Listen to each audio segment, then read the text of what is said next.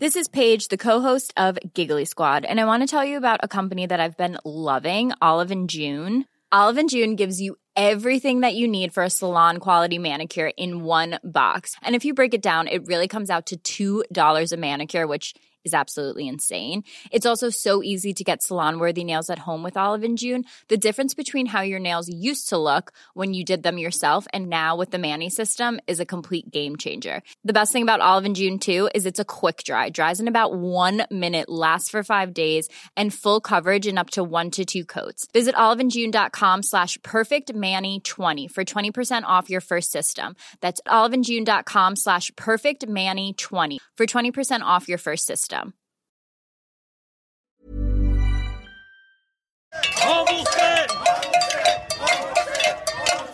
Manifestation avec des casseroles avant un meeting de François Fillon le 9 février 2017 à Poitiers. S'il me déteste, c'est parce qu'il vous déteste. Le candidat Éric Zemmour le 5 décembre 2021 à Villepinte. La meute est désormais lancée à mes trousses. Mes adversaires veulent ma mort politique. Les journalistes veulent ma mort sociale. Et les djihadistes veulent ma mort tout court. Bonjour, c'est Anne-Laetitia Béraud. Bienvenue dans Minute Présidentielle, notre rendez-vous hebdo où on parle de la campagne pour l'élection au mandat suprême, de ses coulisses, de pouvoir, d'argent, de sondages, mais aussi de ferveur populaire, d'idées, de conquête de l'Élysée. Pour ce cinquième épisode, place aux violences dans les campagnes présidentielles, des mots et des points, voire le sang, et nos questions. Le discours des candidats est-il devenu de plus en plus violent sous la Ve République? Les agressions, violences physiques se sont-elles multipliées? Quelle place pour ces violences par les médias et dans le miroir grossissant des réseaux sociaux On en parle avec deux professeurs d'université. Je m'appelle Béatrice Racchiola, je suis chercheuse, euh, enseignante-chercheuse en sciences du langage à l'Université de Lorraine, au laboratoire du CREM, du Centre de recherche sur les médiations. Par ailleurs, je suis depuis deux ans en délégation CNRS au laboratoire d'études de genre et de sexualité à Paris 8 CNRS. Je travaille sur la violence verbale depuis une vingtaine d'années dans le cadre d'un groupe de recherche transformé en groupe de recherche plus international qui s'appelle DREN, qui travaille sur les discours de haine, que donc j'ai moi-même en tant que chercheuse en sciences du langage travaillé plutôt donc sur l'analyse de discours, des discours politiques avec l'intersection de genre. François Ligier, professeur d'histoire contemporaine à l'université de Lorraine, sur le site de Metz. J'ai dirigé de, de, 2016 à 2019 une ANR sur les violences militantes en France du milieu des années 80 et à la fin des années 2010. Et je suis spécialiste d'histoire politique française contemporaine. À propos des violences verbales, le linguiste Patrick Charodeau nous disait qu'elles sont aussi vieilles que la politique. Cicéron, homme d'État du 1er siècle avant Jésus-Christ, était plutôt doué dans ce domaine. De quoi parle-t-on quand on évoque les violences verbales? Ce que tout le monde voit derrière ce terme en général, c'est les insultes, mais ce ne sont pas que des insultes. La violence verbale est insidieuse, parfois implicite. Elle peut être là en, raison d'une ironie qui s'est glissée. Ça peut être même juste un haussement de sourcils. Donc, il faut distinguer deux niveaux, on va dire. La violence verbale en présentiel, qui va s'adresser directement à quelqu'un, et puis euh, la violence verbale non présentielle, indirecte, qui va euh, parler de quelqu'un éventuellement de manière euh, violente. Il y a plein de niveaux de violence verbale, et c'est un peu ça la, la, difficulté. Elle est relativement aisée, on va dire, à observer et à déterminer en termes de production. Et elle est beaucoup plus difficile à déterminer en termes de réception, c'est-à-dire il y a d'une part la volonté de quelqu'un qui va souhaiter agresser quelqu'un d'autre ou attaquer quelqu'un d'autre. Et il y a par ailleurs la manière dont cette violence verbale est ou non reçue, perçue par l'autre personne. Fondamentalement, d'un point de vue pragmatique, si personne ne se sent agressé, il n'y a pas de violence verbale. Si quelqu'un se sent agressé et quels que soient les propos qui ont été tenus, il y a eu violence verbale. On ne trouve jamais de définition de la violence politique qui soit suffisamment englobante et suffisamment consensuel. Hein, parce que celui qui exerce une violence politique, très souvent, ne se perçoit pas comme violent. c'est toujours l'autre qui est violent. C'est l'État qui est perçu comme autoritaire, ça va être le, capitalisme qui est oppresseur, c'est l'adversaire d'en face qui est un fasciste. C'est très rare que les militants violents se reconnaissent comme tels, soit c'est nié, soit c'est euphémisé. Et euh, on reconnaît sa violence, souvent, on cherche à la justifier, c'est une violence défensive et par la même légitime, un défaut d'être légal. Moi, j'ai souvent tendance à dire que la violence politique, c'est le recours à des, à des actions qui portent atteinte à des personnes et ou à des biens dans un cadre politique hein, ou politisé, manifestation, meeting, piquet de grève, campagne d'affichage, etc., avec une finalité politique. C'est-à-dire qu'on exerce une pression sur l'autre, on engage un rapport de force, on veut montrer sa détermination. Et alors après intervient, en réponse à votre question, la question des, des, niveaux, hein, des modalités de violence politique. On a souvent, euh, en sciences politiques, en histoire politique, en sociologie, on distingue ce qu'on appelle la violence symbolique, la violence du verbe, et puis la, violence réelle, la violence physique, du, geste. Et souvent, on a tendance à penser que la violence symbolique de, l'insulte, hein, du verbe, elle est inférieure, elle est mineure, elle est moins grave. Et en fait, c'est une erreur, hein, comme l'ont montré beaucoup de, spécialistes, puisque la violence n'est jamais mineure pour celui qui l'a subie. Par ailleurs, on se rend compte que souvent, ces deux modes sont, combinés. C'est-à-dire qu'avant une violence physique, il y a souvent eu une insulte. Donc en fait, c'est pas l'un ou l'autre, hein, c'est souvent les deux combinés. Et après, c'est une question de subjectivité, de, perception. Alexandre Eris, qui est enseignant-chercheur en communication politique à l'Université de Bourgogne-Franche-Comté, nous disait à propos des petits candidats qui n'ont pas beaucoup accès aux médias ou qui n'ont pas beaucoup de voix dans les sondages, cette violence verbale, ces coups d'éclat, les petites phrases font exister ce candidat, surtout les petits. Ces attaques se succèdent, l'une chassant l'autre, et même les médias dominants les reprennent. On a ce, phénomène, comme, comme vous dites, de petits candidats, entre guillemets, et de nécessité d'exister. Or, on est dans un monde de communication où, justement, bah, le, relais médiatique que les, réseaux sociaux permet d'avoir un auditoire qu'on n'aurait pas eu avant 2000, en gros. Du coup, ça crée un, phénomène vraiment de, de montée en épingle et de décontextualisation. Cette euh, capacité à faire circuler des propos qu'on décontextualise totalement, qu'on reprend de manière très partielle et partiale pour porter d'autres accusations et donc de, de citation, hein, ce phénomène de, de citation tronquée et de manipulation des discours, c'est ça qui est devenu un petit peu extrême aujourd'hui dans la dimension euh, directe, dénonciation directe qu'on a grâce aux médias sociaux, aux commentaires, aux médias en général d'ailleurs, qui sont euh, dans ce, fil d'actualité constant, constant, constant de ce qui est dit, de, de, la reprise de ce qui est dit. Et on a beaucoup moins de, de regard critique et de commentaires réels sur euh, les propos que de reprises et euh, de, de supputation. Donc ça change, il y a un, niveau de, commentaires journalistiques ou, ou personnels qui est totalement différent sur ce qui est dit, sur le dit lui-même. Donc je pense qu'effectivement, en miroir, il y a une utilisation de tout ça qui est euh, faite par les, candidats et volontaires. Donc ça noie un petit peu le poisson, ça noie le discours, ça rend euh, les dits, les énoncés beaucoup plus difficiles à lire pour bah, les simples citoyens, parce que c'est difficile du coup de savoir euh, quelles sont les vraies intentions derrière. Pour ma part, je ne suis pas certain qu'il faille distinguer là entre grands et, et petits candidats. Hein, puisque par exemple un candidat comme Éric Zemmour euh, peut être euh, perçu comme un grand candidat, en tout cas en termes d'intention de vote hein, actuellement. Moi, je pense que le, c'est la question des, de la responsabilité des médias de manière plus générale qui, est posée ici. J'aurais tendance à dire que la, violence, euh, surtout la violence spectaculaire, hein, elle est télégénique en fait, hein, et donc elle, elle, suscite forcément le buzz, elle permet de faire de l'audience, elle va interpeller l'opinion, et ce faisant, elle va être relayée par les médias. Et je pense que peut-être plus qu'à une explosion de la violence politique, on assiste depuis une dizaine d'années à une hyper-médiatisation du phénomène.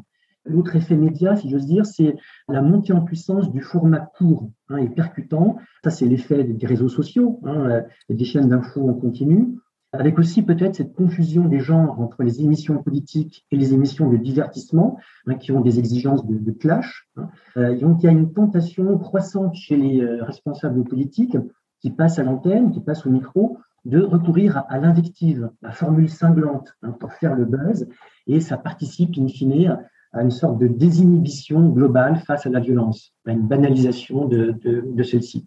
Est-ce que vous diriez le discours, le vocabulaire euh, s'est radicalisé ou non au cours de la Ve République? Qui est important, c'est les modalités de communication politique. À la fin du 19e siècle et jusqu'aux années 1960, euh, lors des campagnes électorales, on avait ce qu'on appelait les meetings contradictoires. Un meeting contradictoire, ça consistait à permettre à votre adversaire de monter à la tribune. On vous lui donnait en général cinq minutes. Alors, c'était une manifestation de, démocratie, hein, pour le coup. Et euh, voilà, votre adversaire montait à la tribune et, disait tout le mal qu'il pensait de votre programme vous imaginez à quel point c'était accidentogène. Hein, et très souvent, ça dérapait en violence. D'où la nécessité d'avoir des, services d'ordre pour exfiltrer le perturbateur. Tout ça a disparu à partir de la, fin des années 60. Hein, de manière générale, d'ailleurs, il y a de moins en moins de meetings dans ce pays. C'est très net à partir des années fin 70, 80, 90. La télévision a tué le meeting. Or, le meeting, c'était un espace de potentiel, hein, de radicalité politique, de violence politique en fait, il y a une médiatisation de la vie politique, une mise à distance de l'autre. On le voit en deux temps. D'abord, la télévision à partir des années 70 et puis Internet à partir des années 2000. Donc il y a moins aujourd'hui d'occasions de rencontres, de contacts entre les militants. Et dès lors, ça participe d'une pacification de la vie politique. Eddie Frogier, qui est chercheur associé à l'IRIS, nous disait qu'on n'attaque plus sur les idées, mais sur l'apparence, le tempérament, la manière d'être et de faire. Selon lui, on est euh, devant une dégénérescence de la politique qui a engendré notamment une pipolisation de la vie politique. Est-ce que vous seriez euh, un peu dans cette, dans cette idée qu'il y a eu une dégénérescence de la vie politique? Et donc euh, il n'y a plus de meeting, il n'y a plus de débat contradictoire entre les euh, différents candidats et aussi avec les différents camps, entre guillemets L'image est devenue maîtresse. On l'a vu récemment avec les éléments qui ont été repris en vidéo, même par France Inter, de Valérie Pécresse et des problèmes de communication que ça pouvait poser. Enfin, du fait d'essayer d'apprendre à être bon en communication parce qu'on on sait qu'on est filmé et euh, qu'on va parler en public. Et donc, euh, enfin, la communication est devenue le premier élément. C'est-à-dire qu'il faut bien présenter pour être élu. Et euh, il y a des diverses études qui ont été faites autour de la notion de discrimination même. Hein. et, par exemple, on sait entre guillemets que une personne petite va avoir plus de mal à se faire élire qu'une personne grande. Donc, euh, on sait aussi que quand il y a des débats euh, à la télévision, euh, tous les candidats sont ont des petits surélévateurs pour pouvoir être au même niveau, s'ils sont beaucoup plus petits, etc.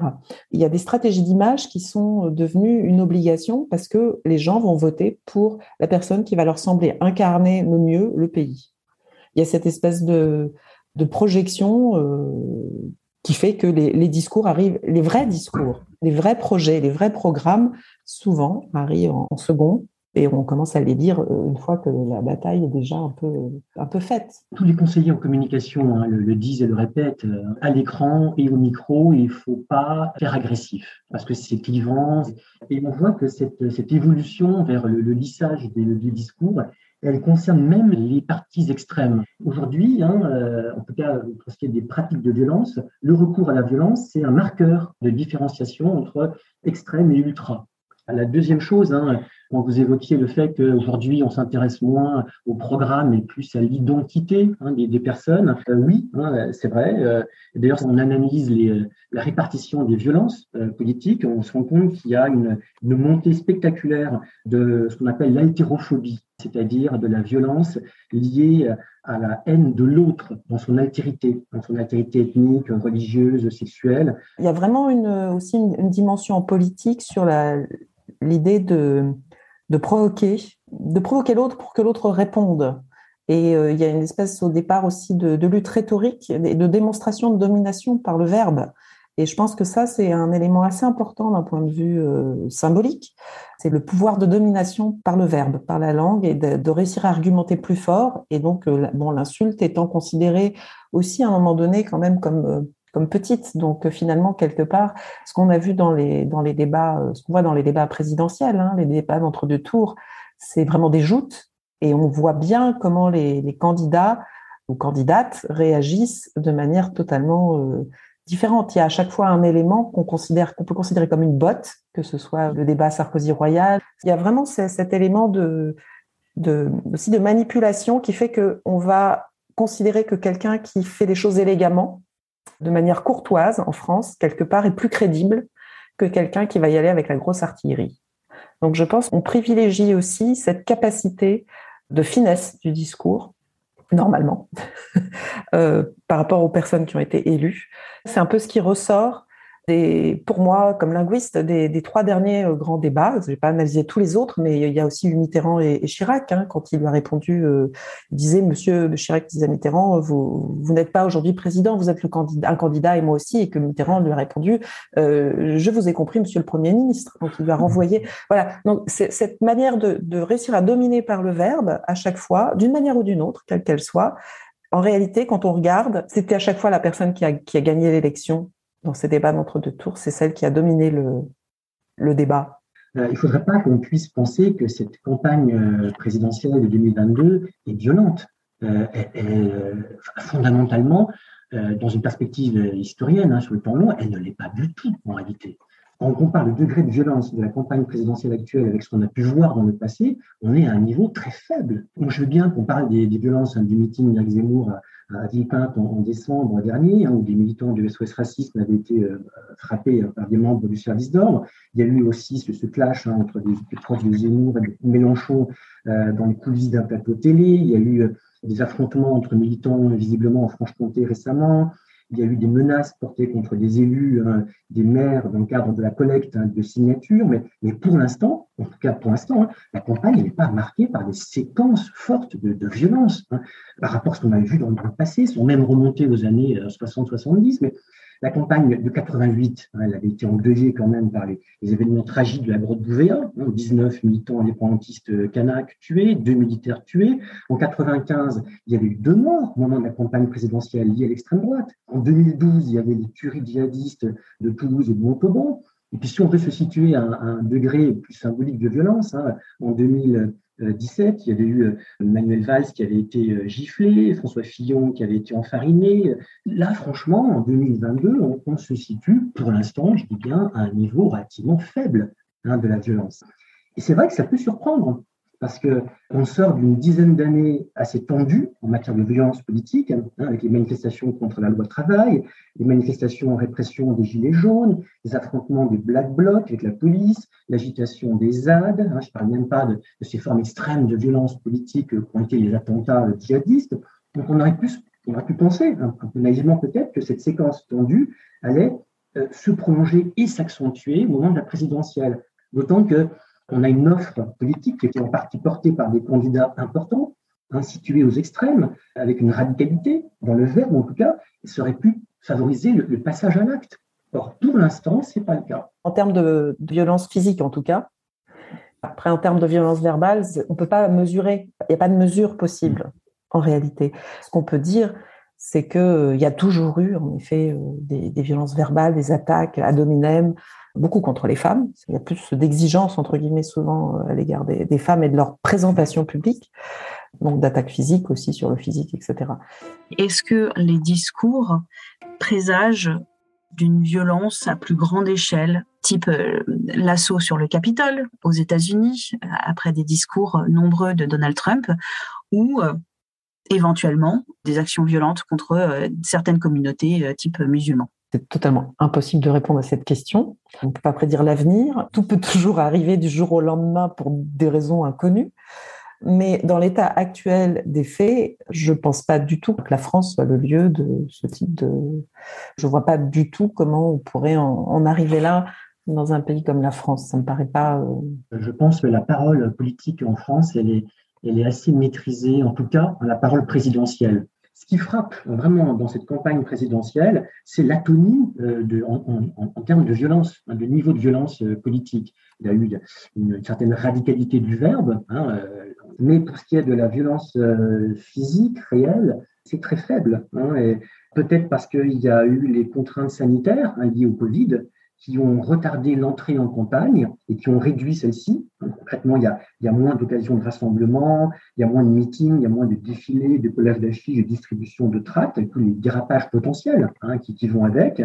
Et puis, il y a aussi, je crois, le fait que ben, les médias se sont concentrés sur d'autres enjeux, d'abord le Covid et la situation en Ukraine. Donc, il y a moins d'intérêt pour euh, le, débat politique et ses éventuels dérapages, il n'y a plus ce réservoir médiatique qui pouvait faire caisse de résonance, en quelque sorte, hein, et alimenter euh, les radicalités et ses dérapages.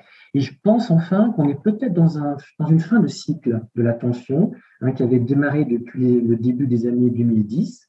Une douzaine d'années de tension, c'est long il y a sans doute un, épuisement à la fois des acteurs, avec en plus le, jeu de la répression, des arrestations, tout ça a asséché en partie un vivier d'éléments durs, hein, et puis aussi l'essoufflement de l'opinion qui aspire sans doute à, un débat politique plus cadré, plus apaisé. Donc peut-être il n'y a pas de lien automatique, c'est intéressant, entre la, présence de candidats marqués aux extrêmes et porteurs de discours parfois virulents, et de l'autre, un passage à la violence politique. Il n'y a pas de déterminisme hein, euh, s'agissant de la violence politique. Hein. C'est un phénomène qui est très complexe, très polyfactoriel et qui ne se réduit pas à un contexte porteur. Merci à Béatrice Fracchiola et François Audigier pour cet entretien. Minute Papillon, c'est le podcast généraliste de 20 minutes présent sur toutes les plateformes de podcast. Pour nous écrire, audio 20minutes.fr. À bientôt!